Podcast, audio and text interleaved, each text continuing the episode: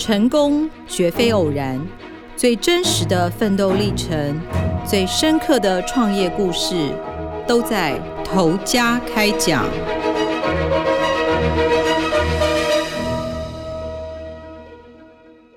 各位听众，大家好，欢迎收听由静好听与静周刊共同制作播出的节目《投家开讲》，我是静周刊财经人物组记者吕明杰。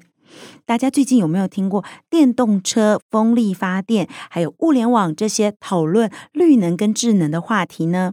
看似这些领域好像都不相关，它们有共通点哦，就是都需要连接器。连接器是什么呢？它是连接电气线路的一种导体设备，可以连接电源或讯号。而汉泉这间公司的连接器在这些领域都没有缺席。汉泉的“汉”是浩瀚的“汉”，泉是草字头，下面再一个完全的“泉”。汉泉创立三十三年来没有亏过一天钱，被业界封为“连接器获利哥”。今天我们要介绍的就是汉泉的创业经营故事。汉泉的公司位在新北市的淡水河畔，它是一间很重视自动化的公司。我们一到汉泉的时候，他们门口就有个人脸辨识系统，能够自动辨认身份、侦测体温，还可以记录员工的上下班时间。董事长杨超群就很满意的告诉我们：“我们出入只要刷脸，不用刷卡。这个系统的软体就是我们自己开发的。不止如此哦，他们的自动化产线机器二十四小时是不停歇的在制造连接器。”一旁还有精密的自动光学显微镜，用来干嘛呢？可以检测不良品。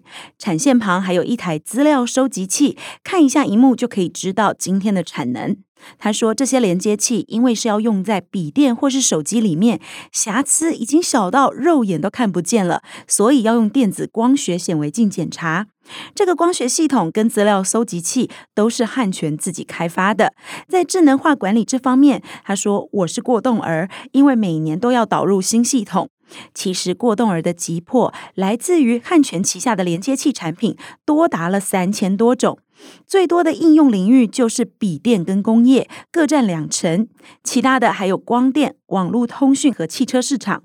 客户包括台达电、红海。人保、三星、联想这些一线大厂，也透过客户的供应链打进了宾士、BMW 和特斯拉等车厂，外销超过八十个国家。它更是少数通过苹果 MFI 认证的连接器厂。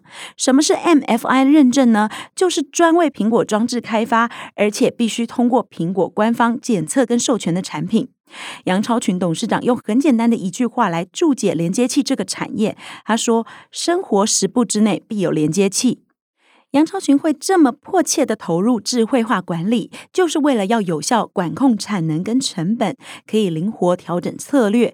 这也是为什么他创业三十三年来从未亏钱的关键。汉泉从两千零三年新贵，两千零九年上市到现在，连续二十年都配发股利。去年也就是二零二二年的营收是三十七点二亿元，EPS 是四点二元。但对于连接器获利哥的封号，董事长很谦虚哦，他一直说我们没什么优势，只是了解客户需要什么。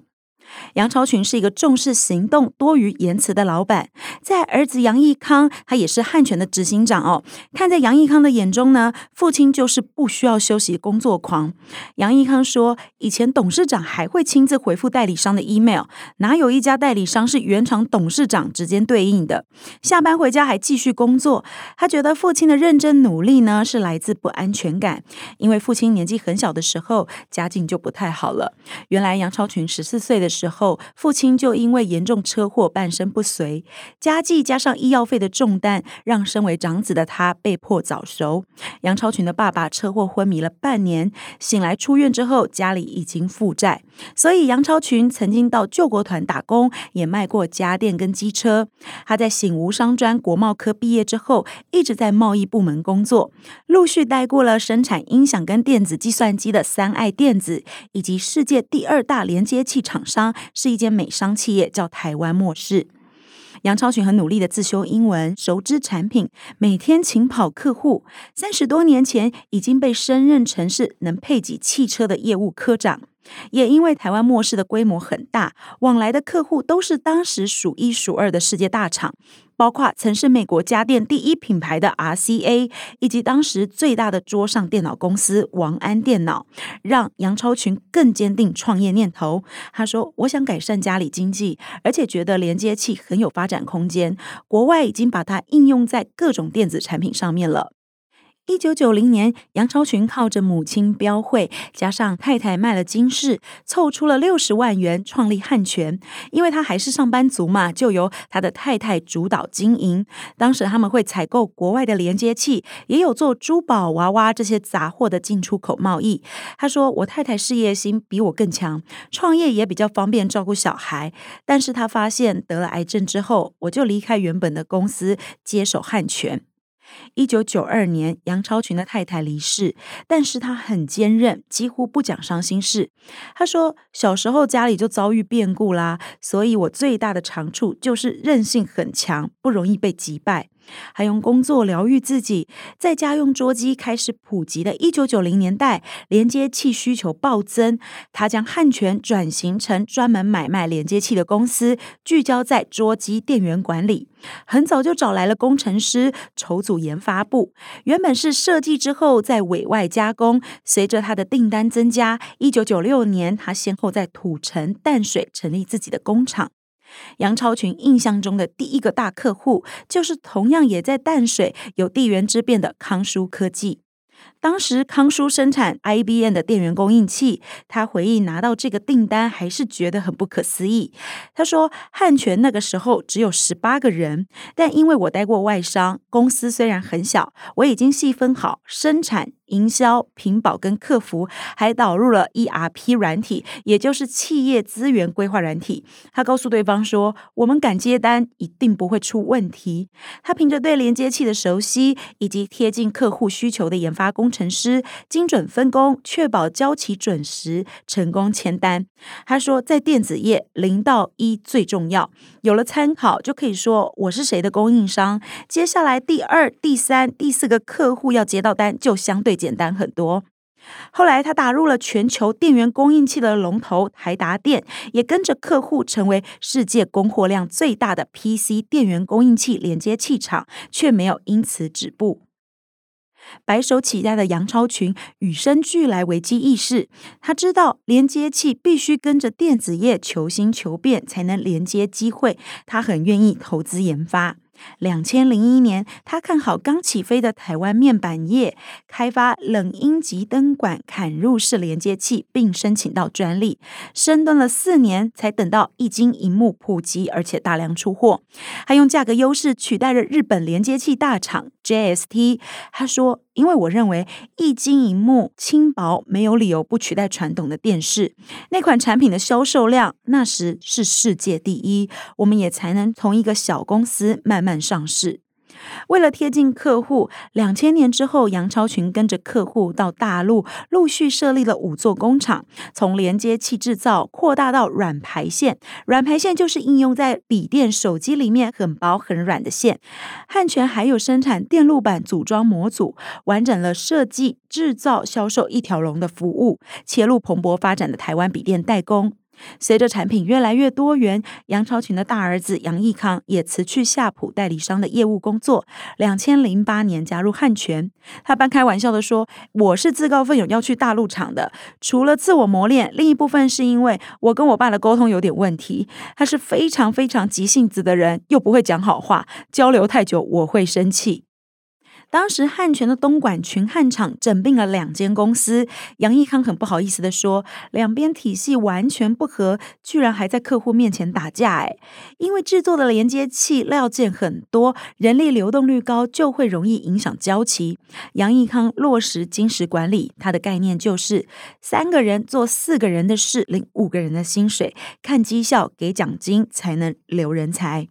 杨义康为了拓展大陆市场，也很懂得适时让利给经销商，像是小米电视就是经销商去敲门，有时候价格竞争到没有利润，他还是会分佣金给经销商。他坦言，在大陆打天下必须能屈能伸。他曾经为了和客户博感情，应酬喝酒喝到倒地，也曾经因为客户没下订单却临时要货，被叫去挨骂罚站。他始终维持着笑脸说：“你只有很认真，才有机会做得比别人稍微好一点点。”面对强者父亲，他也想被认同肯定。当他接手东莞厂三年，营收成长三倍，杨超群只是淡淡的回复他说：“怎么做这么少？”父亲对儿子的标准都会比较高嘛，可是也只有高标准才能不断进步。杨超群想的是，随着大陆连接气场逐渐壮大抢生意，他该如何甩开对手？首先，它聚焦在门槛跟毛利都更高的车用和工业领域，例如紧急车充、抬头显示器的连接器；工业领域则是应用在伺服器、风电逆变器、控制线材、工业控制板等产品。杨超群看重的是工控产品，属于基础建设，比较不会受到消费市场波动的影响。他抢先在我们面前曝光已经打样给欧洲客户的大电流连接器，那是可以应用在储能以及电动车的充电桩上面。他说这个产品呢，有点像是要连接电力公司的高压电，台湾厂商很少人做，因为市场很小，安全要求很高，风险很大。我们的专利就是可以同时传输电流跟讯号，能够远距离操控。那随着连接器的趋势从有线走向无线，杨超群还看中苹果背后更大的物联网商机。二零一三年，他拿到苹果 MFI 认证，隔年就自创了家电品牌 OPPO 九，不再只卖电子零件喽。他推出 iPhone 的充电线、电源供应器，还独家开发了尿湿感知器，就是如果婴儿尿湿，就会用手机 APP 通知父母。他也配合 Apple HomeKit 开发智能家电。走走向消费者，杨超群怕大家不理解，他带记者走到汉泉修润布置的 Apple HomeKit 智能家居，只要喊一声 “Hey Siri” 到家了，汉泉的智能灯泡就会亮起来，空气清净机也会自动运转。这两项产品都是他们自有品牌 OPRO 九的产品，未来也会持续加重物联网的开发。平常杨超群跟儿子杨义康都是相隔两岸，他们受访那一天难得是为了公司的尾牙聚在一起拍照的时候，杨义康也提醒父亲不要臭脸，又爱逗他。他说：“我们父子互动很有趣哈，下次拍个真人实录可能会打来打去。”哎呦，我是开玩笑的啦，其实他是前锋，我打后卫。杨超群听到就冷笑了一下，严父 style 的称赞就是没有一句肉麻，却是最高境界。他说：“我们这个后卫很会补位的哦。”感谢听众的收听。如果有兴趣更深入了解汉泉集团董事长杨超群的故事，可以上网搜寻《连接器获利哥连赚三十三年》系列完整报道。头家开讲，我们下次见。想听爱听。就在静好听。